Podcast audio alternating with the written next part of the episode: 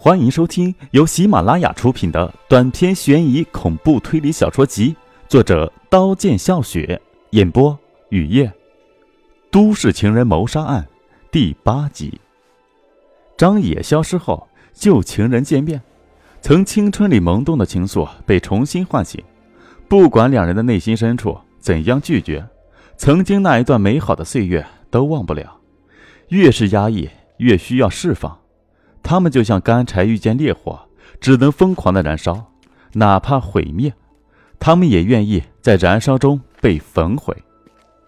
张野被害的那晚，他和付敏在一起，左思右想，陈雄越来越不安，摸住胖子给的手机号，不知从什么时候开始，手心额头全是冷汗。陈雄的手发抖的拨了胖警察的手机号，胖警察刚走到地铁入口，喂。我是陈雄，你好。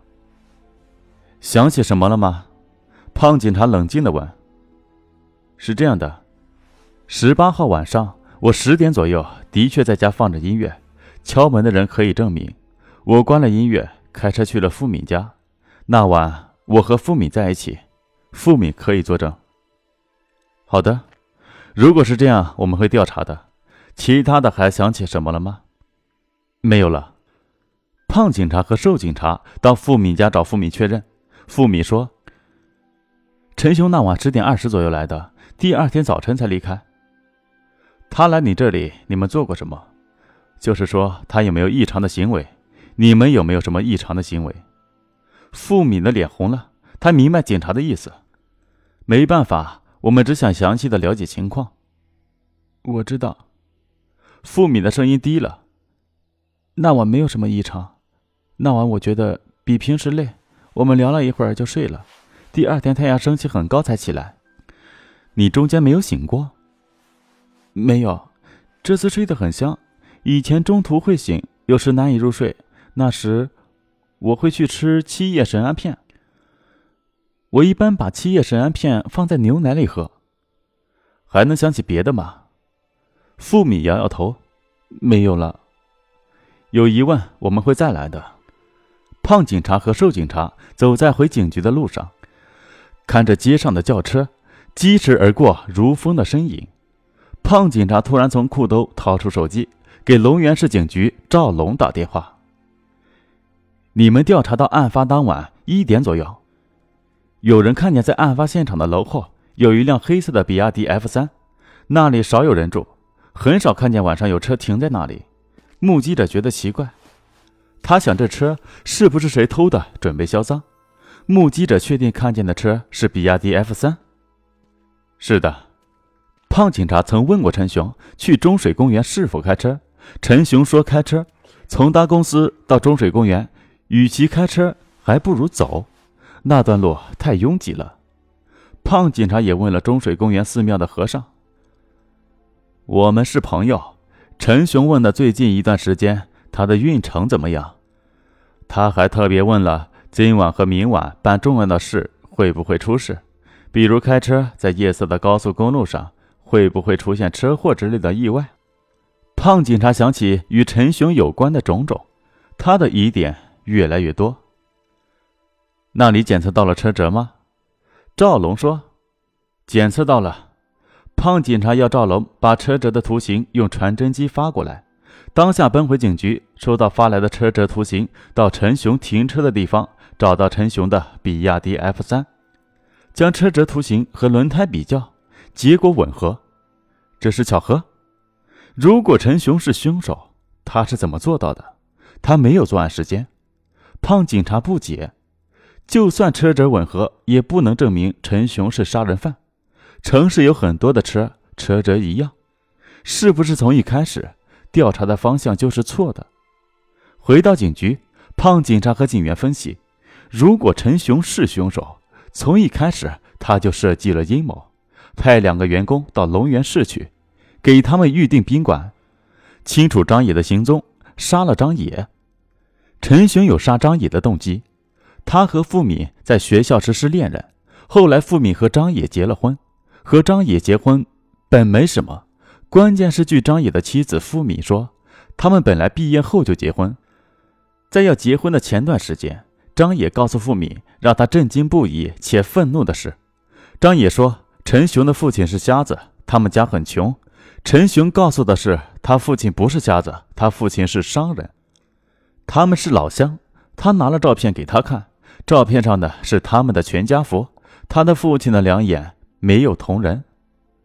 照片背景在一栋残破的木屋前，他的爷爷姥姥老得像乞丐，双手如枯枝，脸上密布沟壑般的皱纹。看见照片，我信了张野，我无法接受我要嫁的人父亲是瞎子，无法接受残败的家，无法接受贫穷，更无法接受他骗我。把我当木偶耍。他送我戒指时，我跑了。我觉得自己是他的玩偶。他一边欺骗我，一边说爱我。我发誓永远不再见他。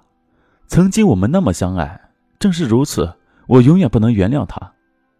那时我知道张野喜欢我，他有殷实的家庭背景，对我非常好，给我买昂贵的化妆品、首饰。